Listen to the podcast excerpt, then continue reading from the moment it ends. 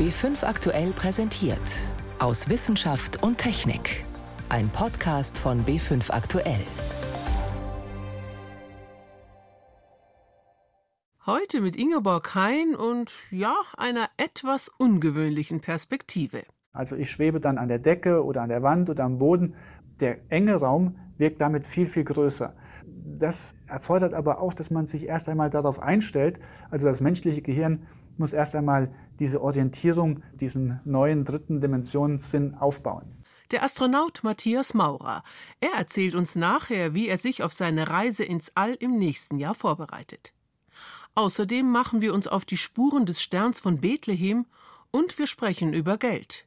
Viel Geld, das manch hoch angesehene Wissenschaftspersönlichkeit ganz nebenbei verdient. Ich begrüße Sie zu unserem Wochenrückblick aus Wissenschaft und Technik. Wie unabhängig sind Forscher? Wie unabhängig arbeiten Ärzte und Ärztinnen in ihrer Praxis? Oder anders gefragt, wie stark lassen sie sich durch Interessengruppen beeinflussen? Eine jahrelange Recherche von BuzzFeed News zeigt, dass Zehntausende von der Pharmaindustrie gefördert werden, dies aber oft auf Kongressen oder in wissenschaftlichen Veröffentlichungen nicht transparent machen. Zum Rechercheteam, das das aufgedeckt hat, gehört der Investigativjournalist Christio Bojcev. Herr Bojcev, wo beginnt denn der Einfluss? Erst beim Geld oder schon bei anderen kleinen Aufmerksamkeiten? Es gibt ja Studien, die zeigen, dass schon irgendwie Mittagessen eine Wirkung zu haben scheint auf das Verschreibungsverhalten von Ärztinnen. Aber natürlich geht man davon aus, je mehr und je höher die Summen, desto bedeutender eigentlich der Einfluss. Ja, je höher die Summen, sagen Sie, wie hoch können denn solche Summen sein? Das können durchaus mehr als 100.000 Euro pro Jahr sein, dass man sich als Arzt als Nebenverdienst von Pharmafirmen noch einholt. Das können Beratertätigkeiten sein, das können Vortragshonorare sein. Wie sind Sie denn da vorgegangen? Wie haben Sie das herausgefunden? Also die Recherche sah so aus, dass wir eine Datenbank aufgebaut haben, wo eben steht, ob ein Arzt oder eine Ärztin oder ein, ein, Wissenschaftler oder Wissenschaftlerin Verbindungen zur Industrie gehabt haben in den letzten Jahren. Also wir haben 3,3 Millionen äh, medizinische Fachartikel ausgewertet, 16.000 Zeitschriften, 12 Millionen Autorinnen sind da drin und ungefähr 500.000 aus Deutschland. Und das war die Grundlage für unsere Analyse. Jetzt sind ja solche Interessenskonflikte per se nichts Anstößiges, das ist ja legal. Nur was nicht legal ist, dass man es halt nicht transparent macht. Das Problem ist, dass dadurch eine Beeinflussung des Systems passiert, der Wissenschaft, die vielleicht ihre Objektivität einbüßt, oder der Ärzteschaft, mit dem Ergebnis im Extremfall, dass vielleicht eine schlechtere Behandlung für die Patientinnen das Ergebnis ist. Inwiefern? Die Pharmaindustrie hat natürlich ein Interesse, neue, teurere Medikamente umzusetzen. Und in diesem Sinne geschieht auch zu einem Teil eine Beeinflussung. Und neue Medikamente können natürlich besser sein, sind aber oft nicht unbedingt besser, sind weniger erforscht und haben vielleicht auch höhere Nebenwirkungen. Das heißt, so subtil wirkt es dann in einem fort, dass man sagt, naja, es ist neu, es ist vielleicht doch ein bisschen besser und dann nimmt man es doch, obwohl man vielleicht innerlich als Arzt oder Ärztin gar nicht davon überzeugt ist. Ja, also diese Beeinflussung passiert ja sozusagen auf ganz vielen verschiedenen Ebenen und zum Teil auch sehr subtil und zum Teil auch unbewusst. Es gibt Studien, die zeigen, dass eine Ärztin oder Arzt von sich selbst überzeugt ist, sich nicht beeinflussen zu lassen, aber gleichermaßen überzeugt ist, dass die Kolleginnen sich beeinflussen lassen in derselben Situation. Man ist ja sozusagen immer von sich selbst so überzeugt, dass man irgendwie objektiv handelt, tut es aber eben nicht. Und warum das passiert, das mag sein, dass man einfach wieder eingeladen werden will zu einem Vortrag für ein schönes Honorar. Oder vielleicht hat man da gute Beziehungen aufgebaut in die Firma und will das sich kaputt machen durch irgendwie eine über kritische Bewertung. Gilt es jetzt eigentlich nur für die forschende Medizin oder gilt es auch für den Arzt oder die Ärztin in der Praxis? Das gilt natürlich auch für die Ärzte in der Praxis. Es gibt hier so zwei Kategorien. Die sogenannten Meinungsbildner, also die publizieren, die Leitlinien schreiben, die werden beeinflusst. Und dann gibt es natürlich auch sozusagen querbeet Beeinflussung der niedergelassenen Ärzte und die haben wir jetzt auch nicht so stark ausgewertet, weil wir eben sozusagen in dieser Recherche konkret forschende, publizierende Ärztinnen ausgewertet haben. Also das heißt, bildende Meinungsköpfe, das sind dann natürlich oft auch Uniprofessoren, die einfach einen Ruf haben. Genau, na klar, je besser der Ruf, desto lukrativer ist es natürlich auch für die Industrie, diese Leute für sich zu gewinnen. Was müsste sich denn Ihrer Meinung nach jetzt ändern an diesem System? Man muss eben wissen, wer von wem wie beeinflusst wird. Dazu ist zum Beispiel förderlich, dass man verbindliche Angaben durchsetzt. Jetzt ist es ja so, viele dieser Angaben sind freiwillig und einzelne Ärzte und Ärztinnen können entscheiden, das anzugeben oder eben nicht anzugeben. In den USA gibt es den sogenannten Physician Sunshine Act, der die Pharmaindustrie verpflichtet, alle ihre Zahlungen an die Ärzteschaft offenzulegen. Das gibt es in Europa nicht. Das wurde unterbunden. Dafür setzen sich verschiedene Nichtregierungsorganisationen aber weiterhin ein, das durchzusetzen. Das wäre für mich ein wichtiger Schritt. Und der andere wäre aber auch zu sagen, okay, wie können wir jetzt eigentlich kompensieren? Es gibt viele Verflechtungen äh, zwischen Industrie und Ärzteschaft, die sind manchmal auch notwendig für klinische Studien, für Fortbildung. Aber dann kann man fragen, okay, wieso gibt es nicht mehr öffentlich geförderte Fortbildung? Warum gibt es nicht mehr öffentlich geförderte klinische Studien, die dann auch eben unabhängig von der Industrie funktionieren? Am Ende ist es natürlich eine Frage des Geldes. Nur mal eine ganz grundlegende Frage. Sie haben ja tiefschürfend recherchiert. Haben Sie denn schon Reaktionen bekommen auf, ja, zum Beispiel so meinungsbildende Köpfe, wo Sie sagen, ja, da ist nicht alles so ganz koscher gelaufen? Also langsam trudeln erste Reaktionen ein. Ich habe jetzt gerade vor unserem Gespräch eine bekommen, die mich sehr freut. Also ein führender Forscher, der die Qualitätssicherung in der Wissenschaft erforscht, schreibt mir, lieber Herr Beutschew, sehr schön recherchierter Artikel, ist natürlich alles richtig, was Sie schreiben und geht gar nicht. Ausrufezeichen. Und ich hoffe, dass es da noch mehr kommt in, in der Zukunft, auch von politischer Seite. Wer dieser führende Forscher ist, will Christio Beutschew aus Datenschutzgründen nicht verraten.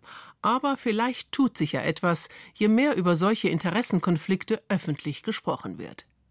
Die ganze Recherche nachlesen können Sie bei BuzzFeed News und unter dem Hashtag Follow the Grant. Zwölf Jahre für eine Bewerbung und die Geduld hat sich gelohnt. Bereits im Jahr 2008 hatte sich Matthias Maurer für einen nicht alltäglichen Job beworben und in dieser Woche hat er den Zuschlag bekommen. Er fliegt nächstes Jahr zur internationalen Raumstation ISS und bleibt dort sechs Monate. Er wird als erster deutscher Astronaut an Bord einer Raumkapsel des privaten US-Unternehmens SpaceX ins All starten. Wie er sich jetzt fühlt? Einfach nur glücklich, wie er im Gespräch mit meinem Kollegen Stefan Geier erzählt. Ja, das lange Warten und das äh, Hinarbeiten auf einen großen Traum, das ist natürlich so eine ideale Mischung für ein Wechselbad der Gefühle. Mal geht es vorwärts und mal geht es mal wieder zwei Schritte zurück. Aber jetzt ist es endlich soweit. Jetzt schaffe ich es, Ende nächsten Jahres dann in den Weltraum zu starten und dann wird der ganz, ganz große Traum auch in Erfüllung gehen. Sie sind gerade in Houston. Was steht denn an?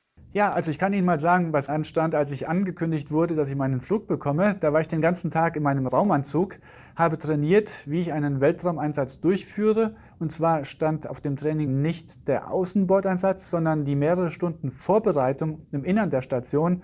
Man kann nicht einfach in den Raumanzug reinspringen, wie man morgens zu Hause in die Klamotten springt und dann sagen, jetzt gehe ich mal kurz in den Weltraum, sondern es dauert mehrere Stunden, bis man angezogen ist, bis man vorbereitet ist um dann wirklich die Arbeit anzufangen. Also im Weltraum dauern selbst die einfachsten Dinge ein bisschen länger und sind komplizierter. Und wenn man einen Fehler macht, dann muss man oft mehrere Stunden wieder dafür zurückgehen im Plan, alles wieder ordentlich nachkontrollieren und dann nochmal von vorne anfangen. Aber ansonsten sieht der Plan jetzt für mich aus, dass ich dann mit meinem Kollegen Rajachari, mit dem ich dann auch in den Weltraum fliege, trainiere, was passiert, wenn die ISS die Orientierung verliert und wir dadurch dann, sage ich mal, unkontrolliert die Station im Weltraum ausgerichtet haben, dann können wir im schlechtesten Falle keinen Strom mehr erhalten, weil die Sonnensegel, die brauchen natürlich Sonnenlicht und wenn die Station falsch ausgerichtet ist, dann produzieren die keinen Strom mehr, dann verlieren wir Funkverbindung und ja, dann bricht so ein kleines Chaos aus. Jetzt ist man als Astronaut ja oft im Training einer Kopie der ISS unterwegs, in Köln im europäischen Modul oder in Houston eben über und unter Wasser.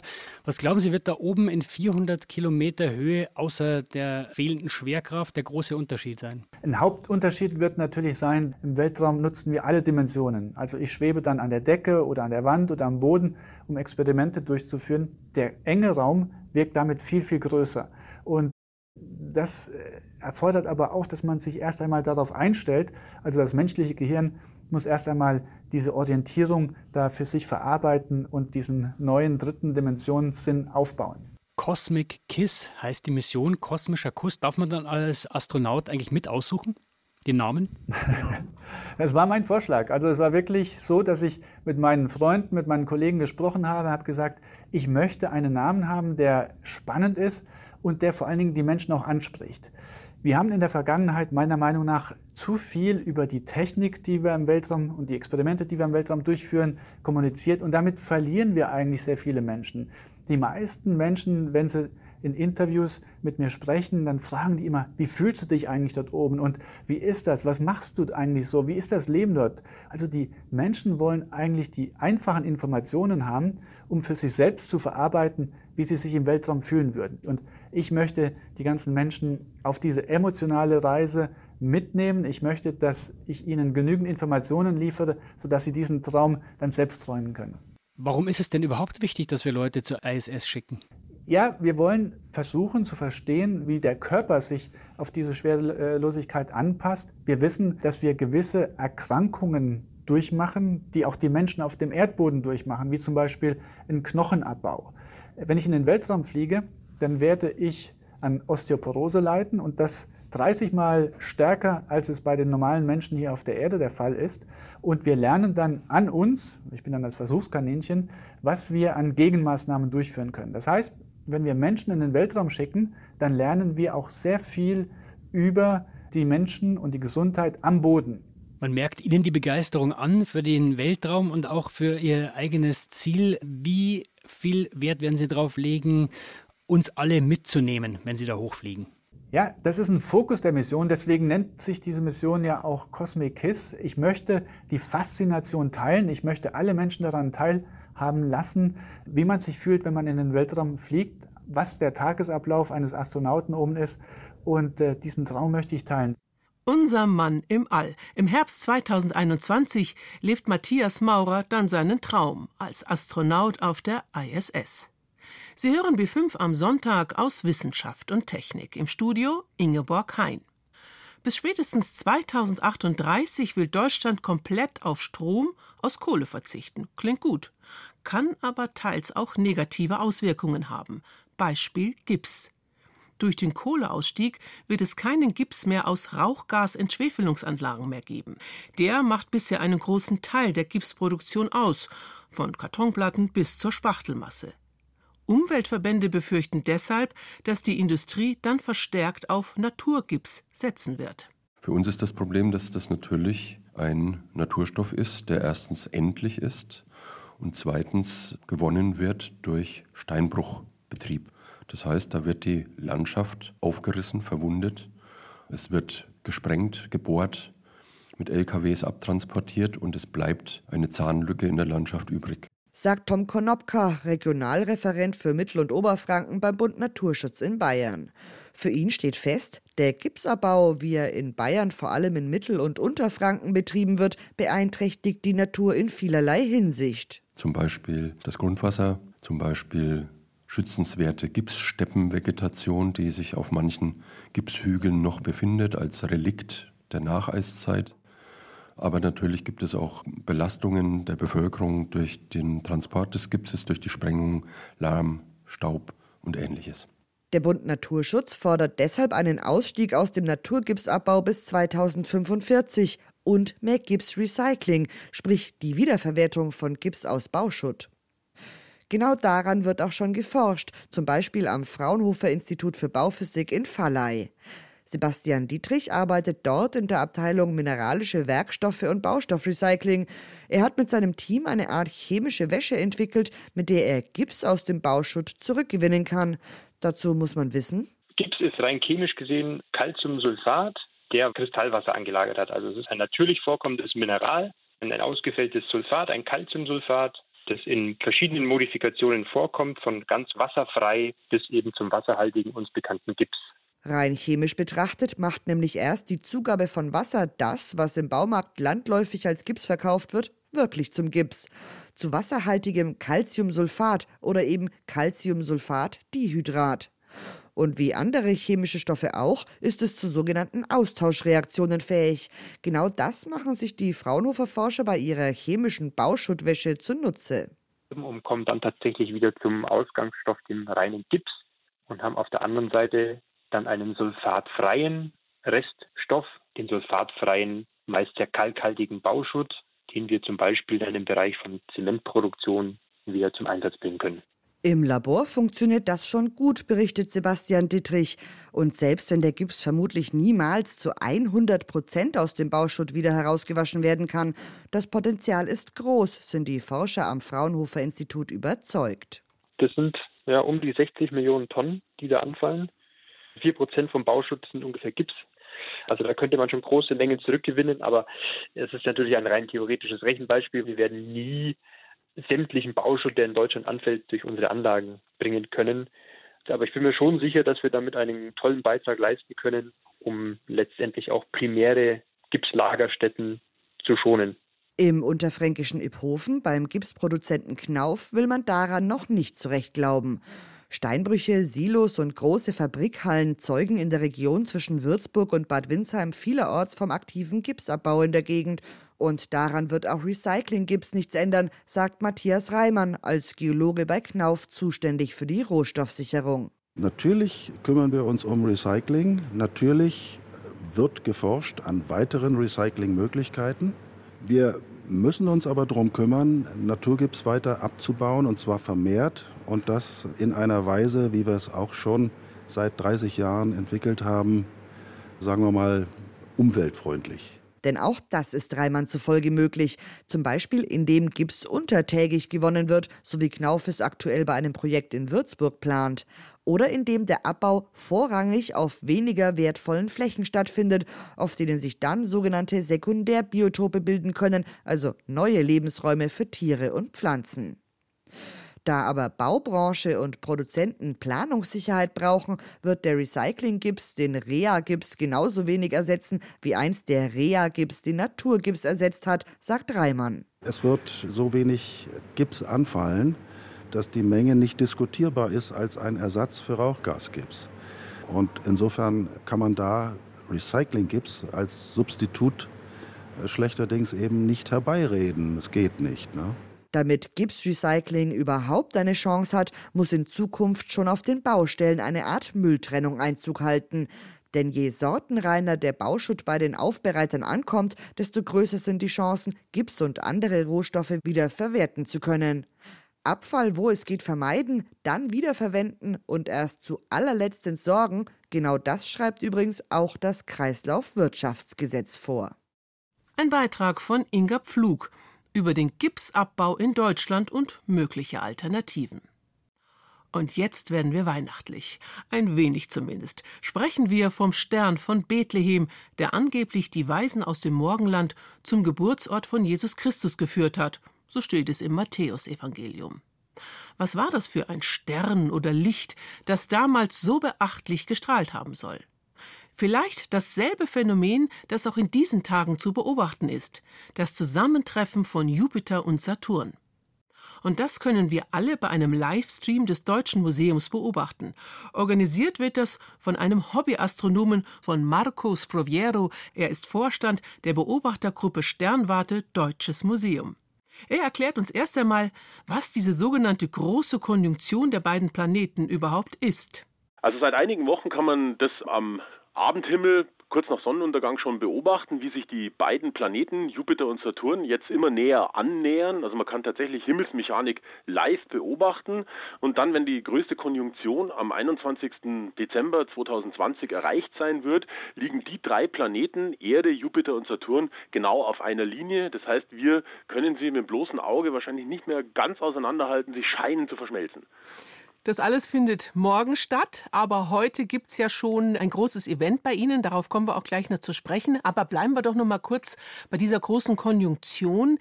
Es heißt ja, sowas könnte auch stattgefunden haben bei dem Stern von Bethlehem. Was deutet darauf hin? Ja, es gibt tatsächlich astronomische Untersuchungen bzw. astronomische Forschungsarbeit, die in die Zeit zurückreicht. Also man kann ja mit Berechnungen alles äh, darstellen bzw. nachvollziehen und wir wissen, dass im Jahr 6 vor Christi Geburt bzw. im Jahr 7 vor Christi Geburt astronomische oder historische Zeitrechnung ein solches Ereignis, eben so eine große Konjunktion auch stattgefunden hat.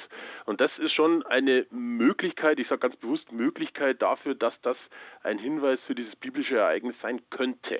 Aber es gibt auch noch andere Erklärungsmöglichkeiten für diesen strahlenden Stern oder dieses strahlende Sternenbild. Genau, es gibt da weitere Theorien. Eine zum Beispiel ist die sogenannte Kometentheorie. Ja, also das heißt, dass womöglich ein Komet, wie wir dieses Jahr auch gesehen haben, plötzlich taucht da ein Komet auf, der Neowise. Vielleicht war das damals auch sowas, wobei das eher schwieriger nachzuweisen ist, weil die ja sehr selten nur im Sonnensystem vorbeikommen oder das Innere des Sonnensystems erreichen. Oder aber auch sowas wie eine Supernova. Ja, aber auch das ist nicht ganz so einfach nachzuweisen. Eine Supernova ist was? Supernova ist das Ende eines Sterns. Eine Supernova ist, wenn ein großer Stern, ein massereicher Stern explodiert, kann also diese Explosion, je nachdem wie weit die weg ist, tatsächlich so hell werden, dass sie auch am Taghimmel zu sehen ist. Möglichkeit besteht für sowas. Also auch das könnte der Stern von Bethlehem gewesen mhm. sein. Wechseln wir jetzt mal vom Bethlehem um die Zeit Christi Geburt in die Jetztzeit. Was erwartet denn die Zuschauer und Zuschauerinnen heute, wenn es um den Livestream geht? Also wir haben eine große Livestream-Sendung vorbereitet, live aus dem Ehrensaal des Deutschen Museums mit Online-Zuschaltungen. Was wir machen werden, wir werden die äh, Himmelsmechanik, also das, was jetzt heute bzw. morgen aktuell passiert, darstellen. Wir werden dem Publikum erklären, wie die Himmelsmechanik funktioniert. Wir werden historische Aspekte beleuchten. Wir werden religionswissenschaftliche Aspekte beleuchten. Und ganz besonders, wir werden, wenn das Wetter mitspielt, live in Sternwarten schalten und versuchen, das Ereignis schon einen Tag vor dem großen Hauptereignis durch das Teleskop darzustellen.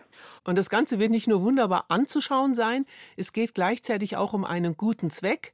Sternstunden die Spendenaktion des Bayerischen Rundfunks. Richtig, also wir haben schon letztes Jahr eine Aktion mit den Sternstunden zusammen gemacht und nachdem die Zusammenarbeit und auch das Spendeneinkommen so erfolgreich war, haben wir uns gedacht, fragen wir wieder bei den Sternstunden an und das hat ganz schnell, ganz super funktioniert und wir haben jetzt ein eigenes Konto eingerichtet bekommen und haben ein eigenes Spendenkennwort, das heißt Weihnachtsstern und wir freuen uns schon auf ganz viele Spenden für den super guten Zweck, die Sternstunden. Und wer sowohl spenden möchte, was uns natürlich sehr freuen würde, mhm. als auch eben das wunderbare Spektakel auch beobachten, wo kann ich die Informationen heute noch ganz schnell finden? Genau, also das ist relativ einfach. Sie brauchen nur auf den YouTube-Kanal des Deutschen Museums zu gehen und dort wird ab 16 Uhr ganz oben gleich die Live-Sendung angezeigt werden. Da nur reinklicken und live zuschauen und große Konjunktion erleben. Dieses seltene Himmelsspektakel, wenn Jupiter und Saturn zusammentreffen. Informationen waren das von Marco Sproviero. Er ist Vorstand der Beobachtergruppe Sternwarte Deutsches Museum. Das nächste kosmische Gipfeltreffen ist erst wieder im Jahr 2080. Und falls Sie aktuell noch ganz irdische Fragen beschäftigen, Stichwort Wunschliste zu Weihnachten, da kann ich Sie beruhigen. In einer aktuellen Befragung, die die Universität der Bundeswehr durchgeführt hat, haben die meisten geantwortet, Sie schenken lieber, als dass Sie sich beschenken lassen. Und wenn, dann freuen sich die meisten weniger über materielle Geschenke als um mehr Zeit miteinander. Mit dieser schönen Botschaft endet für heute aus Wissenschaft und Technik. Am Mikrofon für Sie Ingeborg Hein.